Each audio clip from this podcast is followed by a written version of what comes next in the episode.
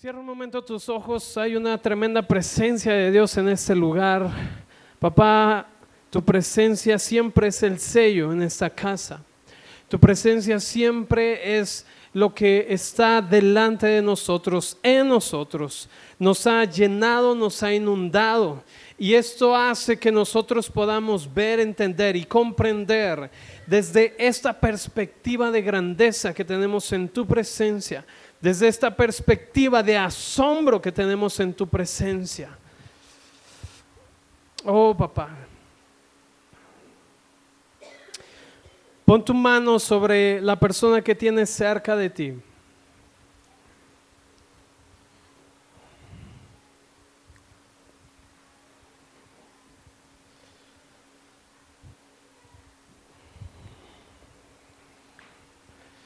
Hay tanto de Dios en ti. Yo quiero que un momento empieces a orar por Él.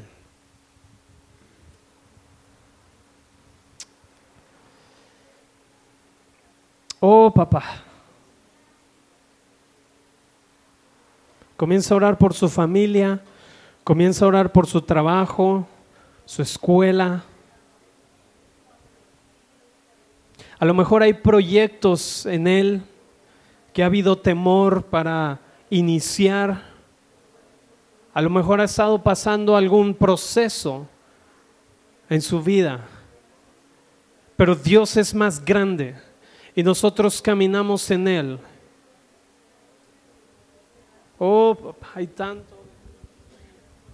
Oh Espíritu Santo, tú estás en este lugar, tú te estás moviendo, tu presencia es tan fuerte, tu presencia es tan poderosa, no ha menguado, no ha sido hecho menos, sino que es tan tremenda, es tan profunda, es tan profunda tu presencia. Toda la plenitud de la deidad habita en ti. Toda la plenitud de la deidad habita en ti decidió residir en ti, decidió hacer su habitación en ti.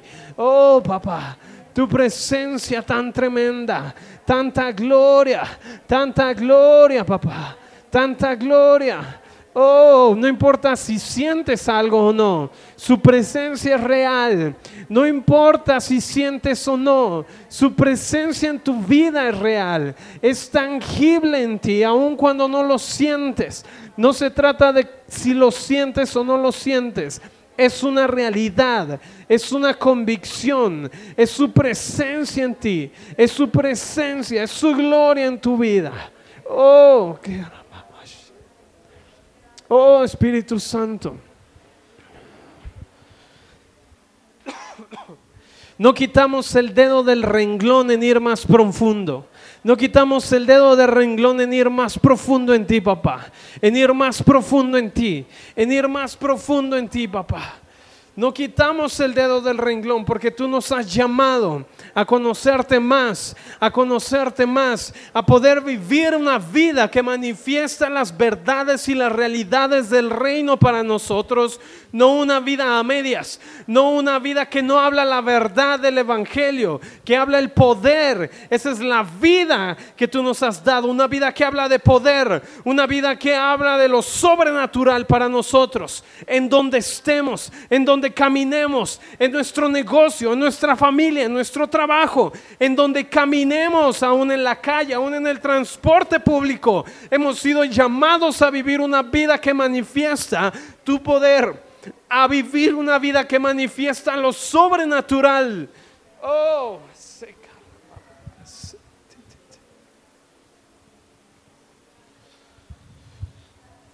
mm, papá, gracias por tu presencia, papá, en nuestra vida.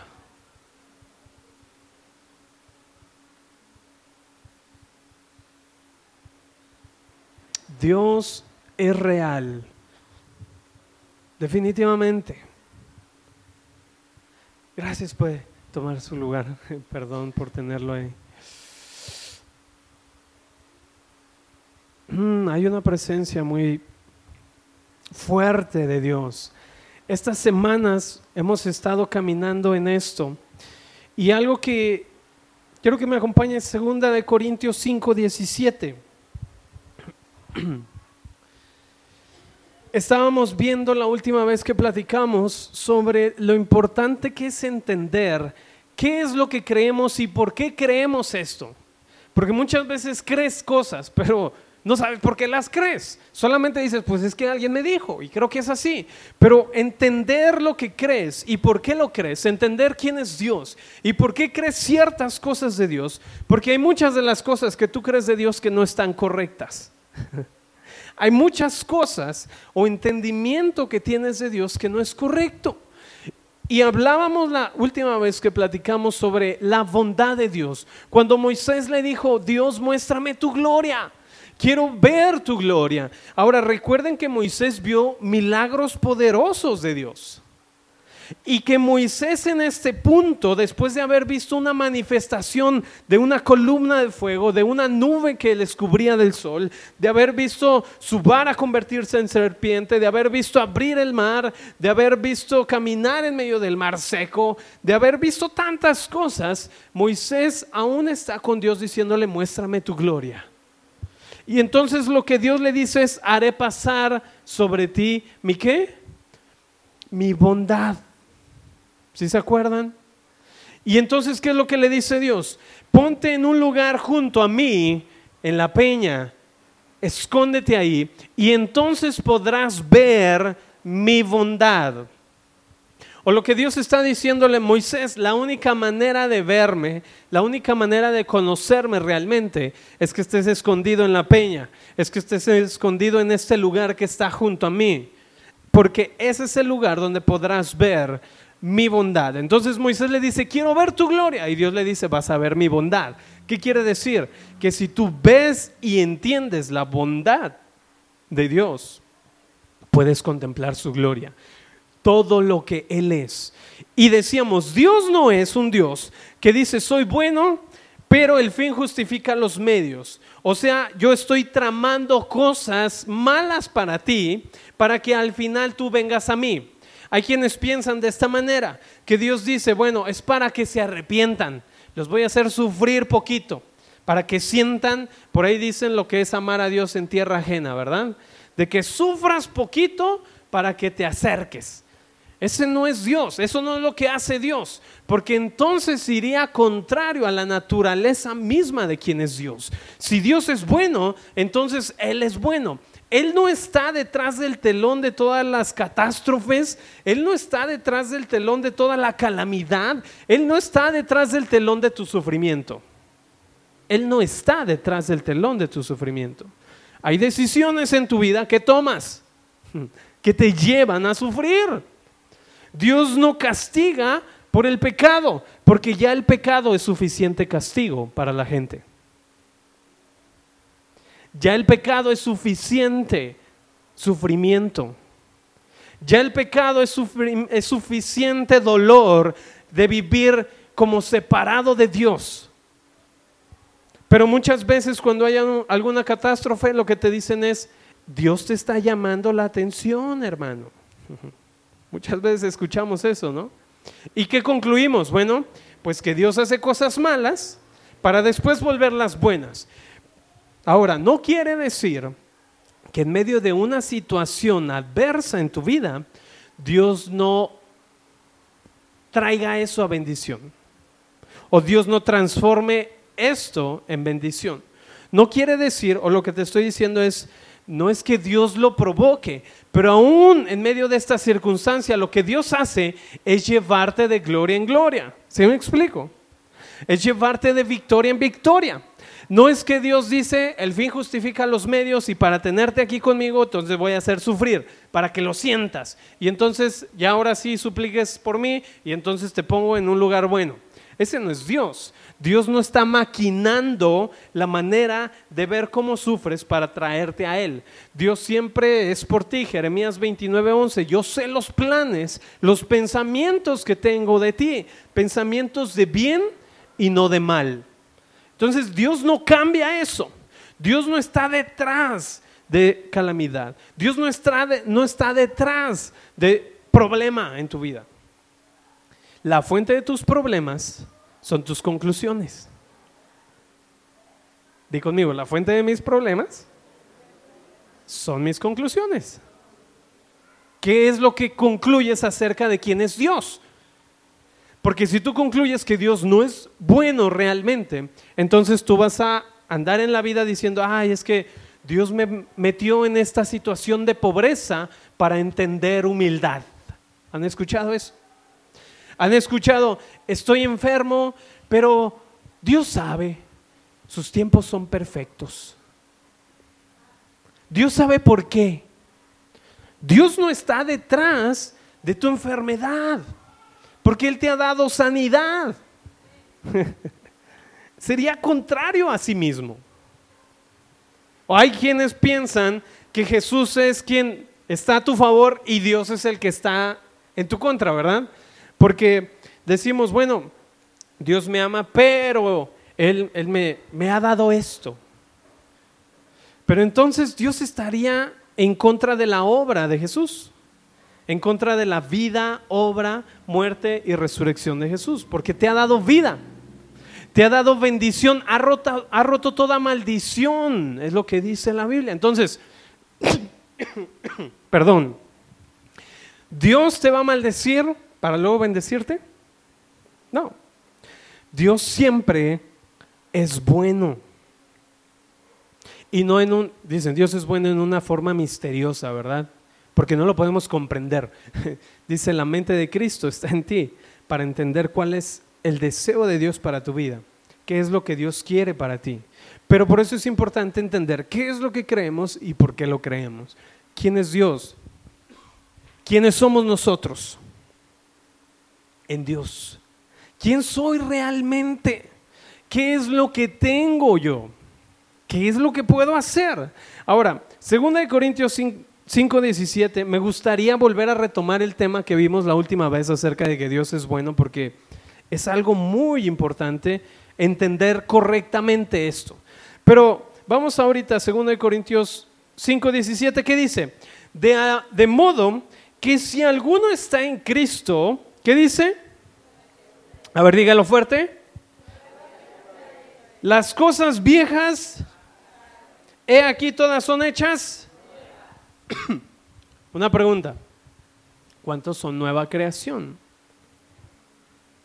A ver, los veo como dudando. Levanta tu mano si estás bien seguro, si estás 100% seguro, mil por ciento seguro de que eres nueva creación. Pero que no dudas. Gracias. Ahora levanta tu mano si dices, pues no estoy seguro. Creo que estoy en el proceso. A ver, ¿cuántos están en el proceso? ¿No? ¿No hay nadie en el proceso de ser una nueva creación? ¿No? Ok. ¿A qué se refiere con ser una nueva, dice aquí, nueva criatura? ¿Se lo han preguntado? ¿Saben a qué se refiere lo que Pablo está diciendo aquí? ¿Qué es ser nueva criatura? Hay dos cosas muy importantes a entender aquí. La primera es que obviamente saben que la Biblia se escribió no en español, ¿verdad? Entonces, la Biblia se escribió en griego, en arameo. Arameo, hebreo y griego. Son los tres idiomas que se escribió la, la Biblia. Entonces, esta parte se escribió en griego. Hay dos palabras en griego para decir nuevo. La primera es neos, ¿sí? Neos, es nuevo. Ahora, ¿qué quiere decir neos? Neos quiere decir que si yo tengo este pantalón y obviamente con el tiempo se desgasta, ¿verdad? Entonces digamos que es uno de mis pantalones favoritos. Es inevitable que se desgaste. Entonces va a llegar el momento en el que va a decir, este pantalón ya es viejo. Pero como me gusta mucho, voy a buscar un pantalón igualito, pero va a ser nuevo, ¿sí o no? O sea, neos, ¿sí? Lo veo, lo compro y ahora tengo un pantalón nuevo, pero es el mismo, o sea, es el mismo modelo, la misma costura, el mismo color, solamente que está nuevo, no usado, ¿sí? Y entonces, Muchas veces pensamos que cuando la Biblia dice que nosotros somos nueva creación, lo que está diciendo es, pues veniste a Cristo, eras chismoso, ahora ya no eres tan chismoso, ¿verdad? Porque ya eres nuevo. O sea, poquito, pero ya no como antes, como el pantalón, ¿verdad? O sea, ya no está desgarrado, ahora ya está nuevo, pero sigue siendo el mismo qué? El mismo modelo. Sigue siendo el mismo color, la misma tela, todo es igual, solo que es nuevo. Y entonces de repente decimos, bueno, es que cuando yo vine a Cristo, antes me decían algo y luego, luego me, ah, me ponía, ¿verdad? Ahora ya me espero 10 minutos, ¿no? Porque ya soy nuevo. O sea, ya aguanto más. Pareciera que eso es resultado, o, pensamos que, ah, no, sí, él ya se convirtió, porque ahora ya, bueno, antes decía todo el tiempo groserías, ahora solo dice, de 10 palabras, solo dice 5. o sea, ya se convirtió. Pareciera que esa es la señal, pareciera que ese es como el fruto de decir, pues ahí va, es nuevo. ¿Cuál es el asunto o cuál es el problema con mis pantalones nuevos? ¿Qué les va a pasar en 10 años? Lo mismo que a mis pantalones anteriores. Ya no van a ser nuevos. De hecho, en cuanto los compré y me los puse, dejaron de ser nuevos. ¿Sí o no? Porque ya les doy uso. En cuanto los lavo, ya dejaron de ser nuevos. Es más, un carro, puedes comprarte el mismo carro, el mismo color y todo, y lo sacas de agencia, pero en cuanto lo sacas de la agencia, ya dejó de ser nuevo. ¿Y qué le va a pasar? Se va a desgastar. Con el tiempo, esto nuevo ahora es viejo. La palabra neos está sometida al tiempo. Y entonces de repente nuestro caminar en la vida cristiana es como, pareciera que necesitamos estar renovando, ¿verdad? Como que de repente esto de ser nueva creación tiene que ser cada determinado tiempo. Es que fui nueva creación, hace un año confesé eso, pero creo que tengo que hacerlo otra vez. Porque parece que los hábitos que ya había dejado, otra vez están volviendo a surgir. Y entonces decimos, bueno, ahora quiero ser nuevo otra vez. Y entonces venimos pensando que lo que Pablo está diciendo aquí es nuevo, es decir, te cambio tu ropa. ¿Puedo usar una ilustración? ¿Me lo permiten? No, no, no se lo tomen personal. Digo, yo a veces tengo que ser cuidadoso con las ilustraciones que doy, ¿verdad? No es para ofender a nadie. Imagínate que tienes un puerquito, ¿sí? Este puerquito le gusta ¿Qué le gusta a los puerquitos? El lodo, ¿verdad? Les encanta. Entonces imagínate que ese puerquito lo tienes allí en tu casa, pero tiene su patio de lodo. Y entonces siempre que va a ser el puerco, se va a enlodar porque es lo que le gusta, ¿sí? Pero entonces tú dices, bueno, no, lo voy a dejar como nuevo y lo, y lo bañas, ¿no? Ahora se ve bonito, ¿sí o no se ve bonito el puerco? Todo limpio, todo bonito, el puerco, ¿verdad? El puerquito. Pero ¿qué va a pasar en cuanto lo sueltes? ¿Por qué? Esa es su naturaleza. Ahora, pensamos que así es la vida cristiana.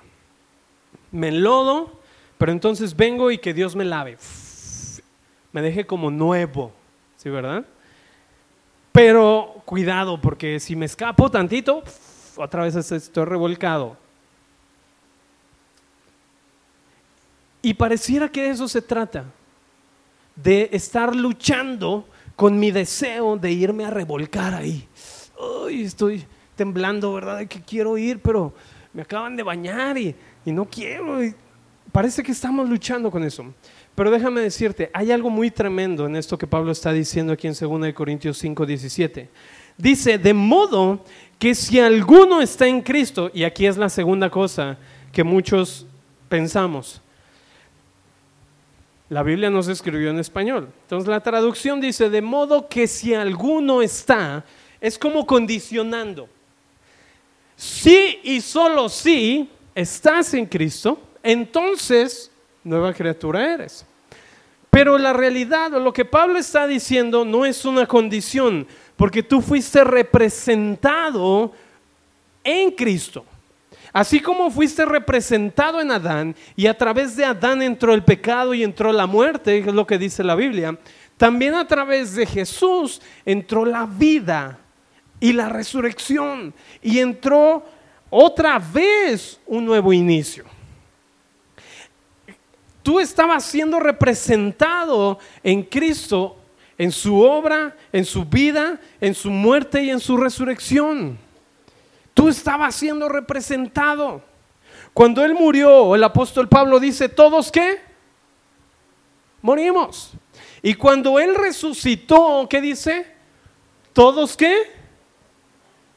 Y entonces lo que Pablo está diciendo, entonces si tú estabas con Él en su muerte y tú estás con Él en su, resurrección, por lo tanto, si estás ahí, es lo que está diciendo Pablo aquí, si tú estás en la muerte y estás en la resurrección, entonces eres una nueva... No sé si me explico. No está diciendo, a ver, no creyente, ¿verdad? Tú eres no creyente. Hasta que hagas tu oración de fe, vas a poder entrar aquí. Si no haces tu oración de fe, estás de este lado, perdido, pecador por siempre. A menos que, o sea, condicionando algo que sucedió. O sea, diciendo, la obra de Jesús para tu vida no es válida. Ahora, no se trata de una oración, no se trata de repetir palabras.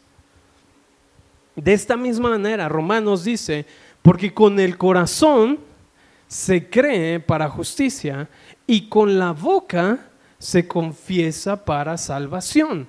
Pero no es otra cosa que darte cuenta de en dónde ya estás. Que Pablo está diciendo, tú fuiste representado. Si Él murió, todos, ¿qué?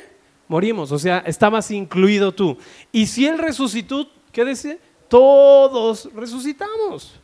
Entonces lo que Pablo está diciendo aquí es, no está condicionando, no está diciendo, sí, solo si alguno pudiera estar dentro. No, lo que está diciendo Pablo es, de modo que hemos sido incluidos en la obra, en la vida, muerte y resurrección de Cristo.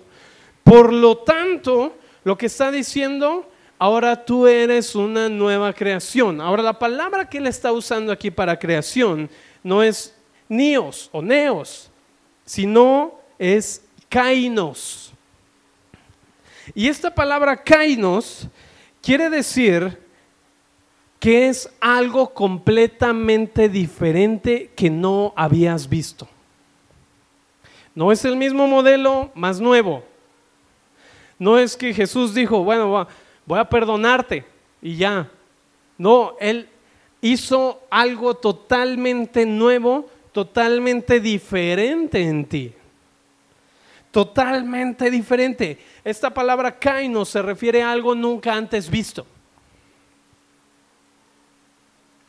Él no te cambió el bochito 68 por un bochito 2018. Te cambió el bochito 68 por una aeronave. Es algo completamente diferente.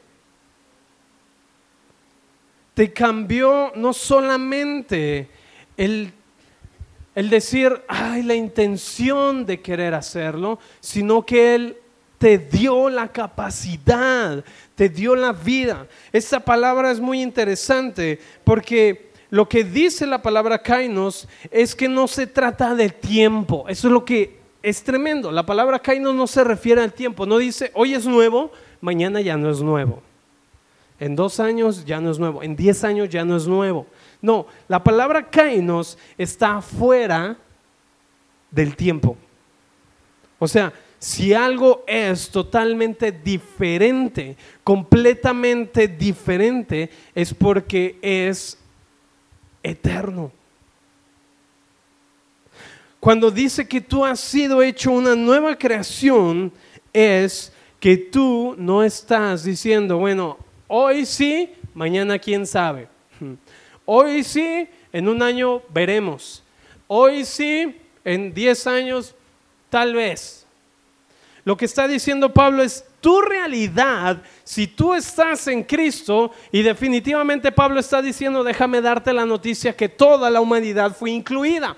El problema no es ese, el límite es aquello que no entiendes, el límite es aquello que no has podido comprender y por no comprender no puedes vivir lo que te ha sido dado. No quiere decir que hasta que hasta que ores entonces va a suceder. No, ya sucedió. Pero cuando viene esta parte de confesar con tu boca, lo que dice Romanos es darte cuenta que si confesares con tu boca que Jesús es el Señor, o confesares lo que entiendes y que sabes que es real, que Dios ha hecho en su obra, entonces tú puedes ver y despertar a la realidad de lo que es Dios en ti. No un nuevo de acuerdo al tiempo, sino que ahora eres una nueva clase de humano. Voltea con la persona que tiene cerca y dile, soy una nueva clase. Dile, no, no soy un clásico. ya no soy un clásico. Sí, ¿verdad? Porque muchos en la vida cristiana ya es como, no, pues yo ya soy clásico.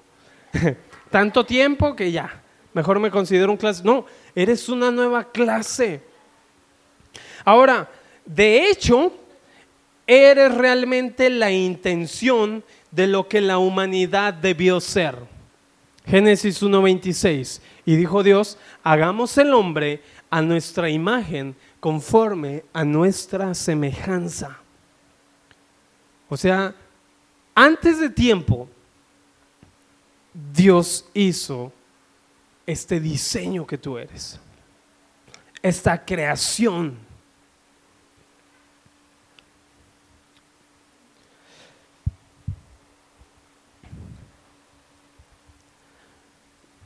Con eso termino. Dijo Ale, ¿verdad? Que esta breve palabra, este breve consejo. Hemos adoptado una teología acerca de que decimos nosotros como seres humanos decimos, es que soy humano. ¿No? ¿Has escuchado mucho esta frase? Creo en Dios, pero soy humano, hermano.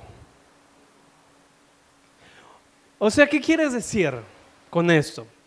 Justificar, ¿sí o no? Justificar que tus errores, justificar el, si me ves pecando, pues soy humano, ¿verdad? O sea, si me ves eh, gritándole a mi esposa, si me ves gritándole a mis hijos, ofendiendo, pues es que soy humano. Hemos adoptado que eh, humano es igual a qué? A lo peor, ¿sí o no? Imperfecto. Pues sí, algunos como poca cosa, humano es como, y, somos muy cristianos, ¿quién me librará de este cuerpo de muerte? Estoy esperando la venida del Señor para que me cambie, para que me transforme. Pero mientras, aquí en la tierra, soy humano. ¿eh? Es, como, es como poner un letrero aguas con el perro. ¿Sí? Es como, soy cristiano, pero soy humano. ¿Sí, verdad? Vas caminando, el, hola, mucho gusto. Sí, voy a la iglesia, pero soy humano. Es como, como poner un letrero de aguas con el perro porque de repente puedo morder.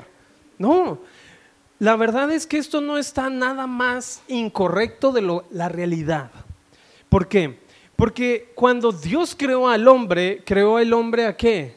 A su imagen. Si decimos que el ser humano o la naturaleza normal, normal, la naturaleza de diseño del hombre es imperfecto. Entonces estamos diciendo que Dios hizo algo incompleto. Por eso Pablo está diciendo, si alguno está en Cristo, nueva creación es. O lo que Pablo está diciendo es, ya no estás definido por lo que tú entiendes y conoces de ti. Tú eres definido por tu pasado y entonces cuando tú escuchas, eres una nueva creación y tú eres alguien que está identificado en Cristo y por estar en unión con Dios, ahora tu vida es diferente. Sigues siendo humano, pero has sido santificado, o sea, apartado. Has sido hecho uno con Dios. No es que solo tu espíritu es uno con Dios, no, también tu cuerpo físico es uno con Dios. Tú eres uno con Él tu cuerpo, tu mente, tu alma, tu espíritu, tus pensamientos, tu razonamiento. Es más, déjame decirte eso, si tú dices que el humano es totalmente imperfecto, déjame recordarte que hay un ser humano en la Trinidad. Se llama Jesús. Hay un hombre en la Trinidad.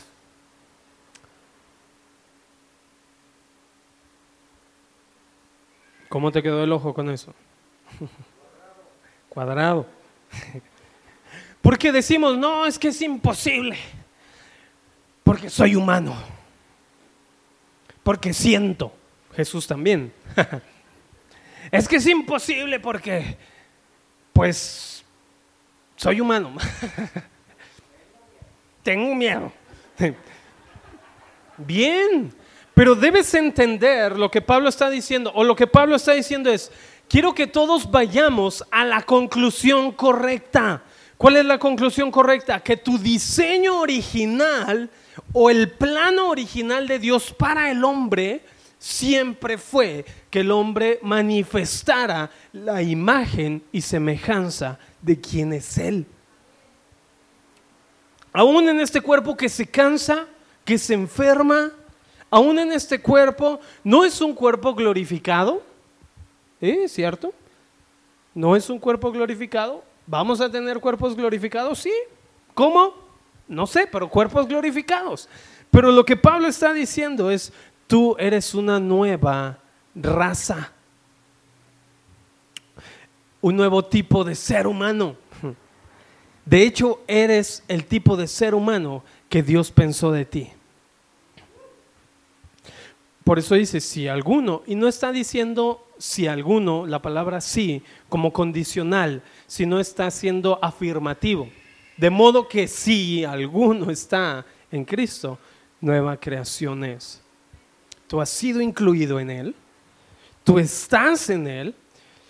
Por eso Hechos 17 dice, porque en Él somos, en Él nos movemos, en Él vivimos. Juan dice que como es Él, así somos qué? Nosotros en este mundo. Hay un ser humano en la Trinidad.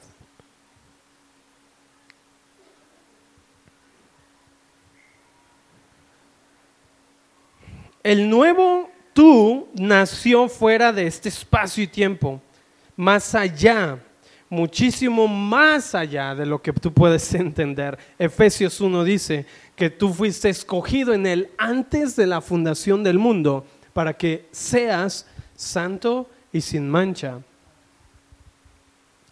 Antes de la fundación del mundo. Como iglesia queremos impactar la sociedad. No vas a poderlo hacer si no entiendes quién eres en Dios, si no entiendes el tipo de ser humano que eres. ¿Qué tipo de ser humano eres? Soy un ser humano hecho a imagen y semejanza. Soy una nueva criatura, algo que nunca antes se había visto. Porque hemos sido definidos por nuestro pasado, hemos sido definidos por lo que conocemos, por nuestros fracasos, por nuestros éxitos, por cómo hemos vivido. Y entonces decimos, ok, Dios quiere hacer algo nuevo de mí, tal vez sí, pero volteo a ver mi fracaso o volteo a ver mi éxito para ver si es suficiente.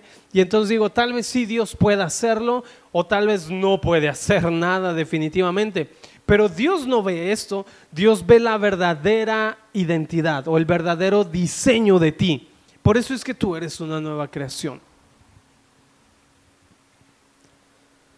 Esto sucedió ya. Solamente que el límite es aquello que no puedes vivir. Oye, ¿me estás diciendo que como ser humano puedo vivir sin pecar? Claro. De repente les hago una pregunta y la misma pregunta es la respuesta.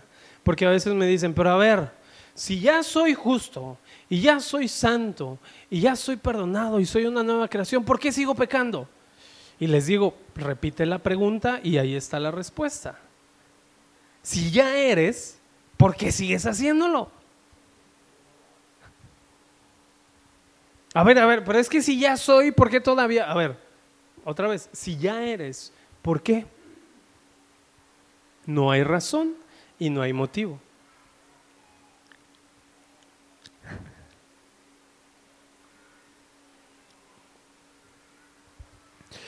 Si como casa queremos impactar o queremos ser influencia, necesitamos tomar este conocimiento de lo que somos realmente.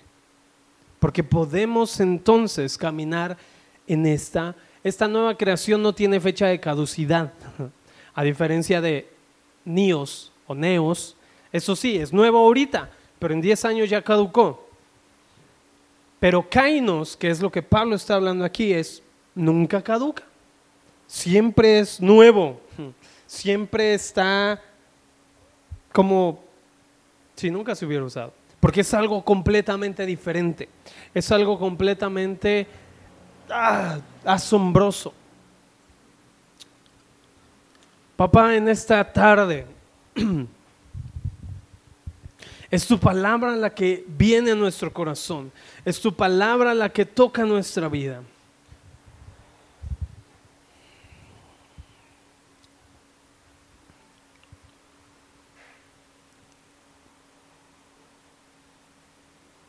Y decidimos caminar hacia la profundidad de entender y conocer quién eres tú, que aún no has entendido, pero que de alguna manera has sentido temor. De decir, ay, es que ¿qué voy a escuchar?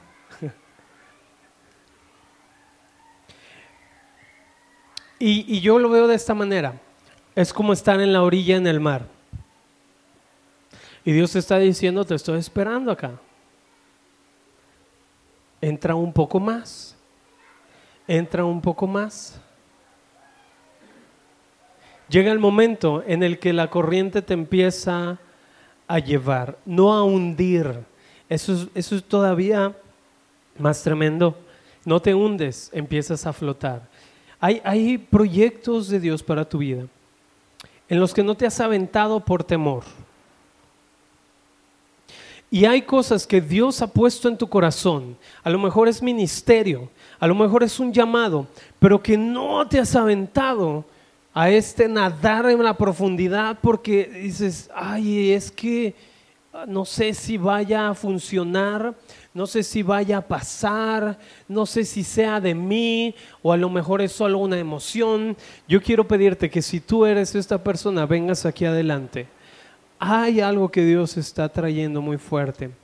En Cancún, Richard oró por mí y yo quiero orar por ti porque es corporativo lo que Richard oró por mí. Lo que Alfredo oró por mí también es corporativo para ti.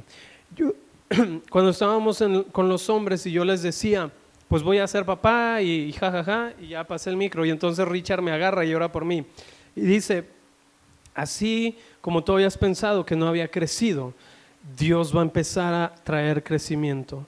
Y una de las cosas que Alfredo decía es, es como el bebé, sabes que ya está ahí, no lo ves, pero ya está ahí, no lo escuchas, pero ya está ahí, ya es una realidad. Pero por dentro está creciendo, se está desarrollando, se está formando, se está fortaleciendo.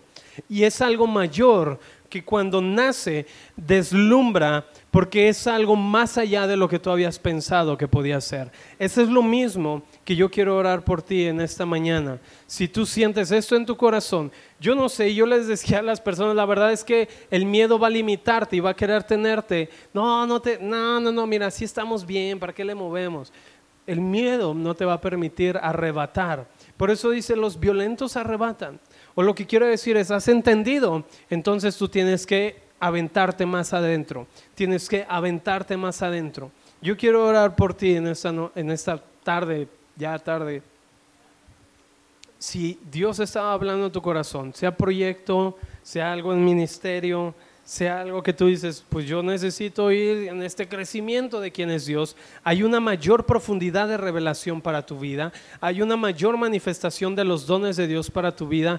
Yo quiero pedirle al equipo que está conmigo que venga aquí adelante, porque también Richard oró por mí sobre una mayor manifestación en los dones y es tiempo de que ustedes también empiecen a caminar en esto.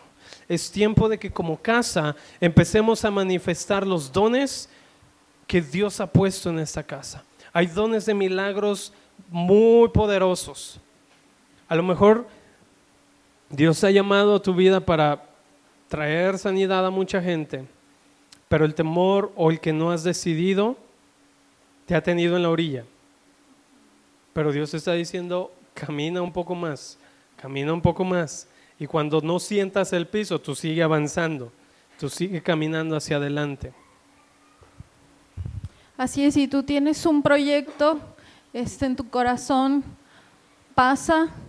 Em, la verdad es que yo también vengo retada del Congreso. Ya había, Dios estaba hablándome, pero yo lo había, yo había rodeado. Ahorita, después, no, lo podré hacer.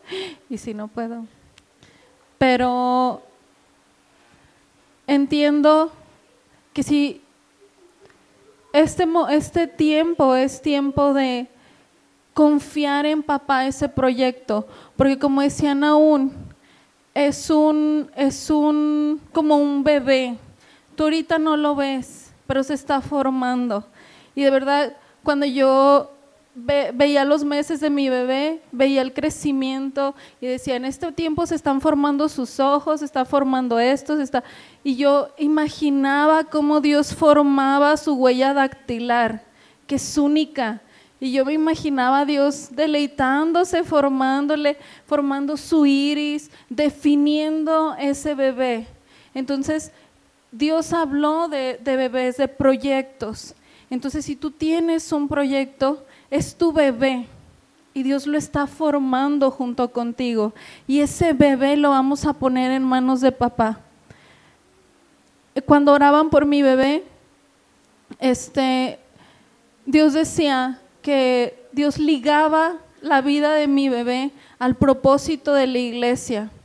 A partir de, de mi embarazo hemos caminado más profundo en la iglesia y Dios me ha mostrado que viene se acerca el tiempo del nacimiento. Se acerca el tiempo del nacimiento, no solo de mi bebé, que me van a ayudar a cargar, sino de la iglesia. Viene un crecimiento, pero ahorita CCI Guadalajara, Dios te está viendo, formándote, está formando tu iris, está formando tu cuerpecito. Individualmente, el proyecto que tú tengas, Dios lo está formando junto contigo no tengas miedo, el bebé se va a formar, tu proyecto va a pasar, va a nacer, confía en él, veas lo que tú veas. En mi proceso yo vi sangrado, pero a mí no me dio miedo, porque a mí Dios me dijo, yo voy a cuidar tu bebé aún de tu inmadurez, de tu ignorancia, porque yo nunca he tenido un bebé. Igual tu proyecto, Dios lo va a cuidar, aún de lo que ignoras, aún de tu descuido, Dios va a caminar contigo y tú vas a ver el alumbramiento de tu proyecto. Si estás aquí con tu esposo, toma la mano de tu esposo. Los proyectos de tu esposo son tus proyectos y los proyectos de tu esposa son sus proyectos. ¿Sí?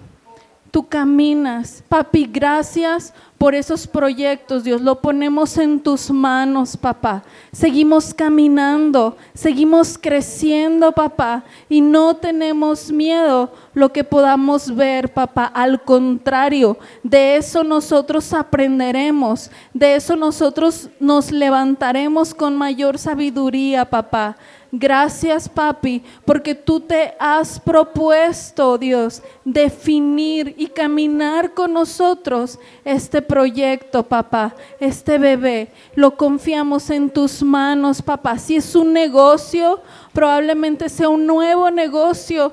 Quizá ya tenías uno, pero Dios te está llamando a abrir más. Quizás sea un proyecto familiar o individual en tu persona. Dios te va a poner donde invertir. De hecho, yo sé que Dios ya te habló dónde debes de invertir. Camina, dice papá, camina, porque este bebé, este proyecto, dice Dios, lo cuido yo. Pero yo necesito que tú camines, yo necesito que tú toques las puertas que ya están disponibles y abiertas para que se cumpla. Gracias Dios, gracias papi precioso. Gracias Señor por el propósito que tú tienes en cada familia y en cada persona de esta casa. Gracias por el propósito de esta iglesia Señor. Gracias Dios porque todos daremos a luz. Todos daremos a luz, papá, juntos todos nos gozaremos con esos proyectos que estarán naciendo, con esos negocios que se estarán fortaleciendo, con esa unión familiar que se estará gestando, papá. Gracias, gracias, papi. Delante de tu mano lo ponemos, en ti confiamos y caminamos, Señor. Gracias, papi, gracias dice Dios, porque tú eres tierra fértil, por eso hay semillas en ti, por eso se gestan las semillas que caen en tu tierra, porque tú eres fértil. Tú eres tierra fértil en negocios, en, donde tú te desarrolles en tu trabajo, quizás sea un proyecto que te dejó tu jefe, quizás tuviste una necesidad en tu trabajo y te dejaron desarrollar procesos. Tú eres tierra fértil y necesitas entender qué tan fértil eres. Camina camina, camina, camina, camina. Gracias, papi precioso. Gracias, Dios. Eres tan confiable, papá. Y tus propósitos para nuestra vida siempre nos deleitan, papá. Nos llenan de alegría el saber toda la bondad que tú has preparado, Dios, para nosotros. Dice, papá, tú estás equipado Tú estás equipado. Tú estás equipado. Lo que tú necesites, lo que tú necesites, lo tienes. Camina, camina, ve más profundo, ve más profundo. Gracias, papi precioso. Gracias, Señor. Gracias, papi precioso. Bendigo Dios cada familia, Señor, cada persona de esta casa, Dios. Gracias, papi. Gracias, Señor. Porque no soy la única embarazada en esta casa, dice papá. Están embarazados todos y todos van a dar a luz. Vas a ver síntomas, pero no tengas miedo. Sigue adelante. Es parte de tu embarazo, de tu proyecto. Tú das a luz. Eres fértil.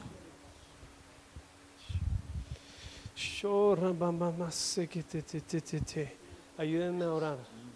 Ayúdenme a orar por la gente. Vamos a dar palabra en este momento. Yo quiero que tú estés atento. Yo quiero que tú estés atento. Porque hay una palabra de Dios específica para tu vida en ese momento. Hay una palabra específica de Dios. Donde Dios está, Dios habla. Y donde Dios habla, hay cosas que suceden.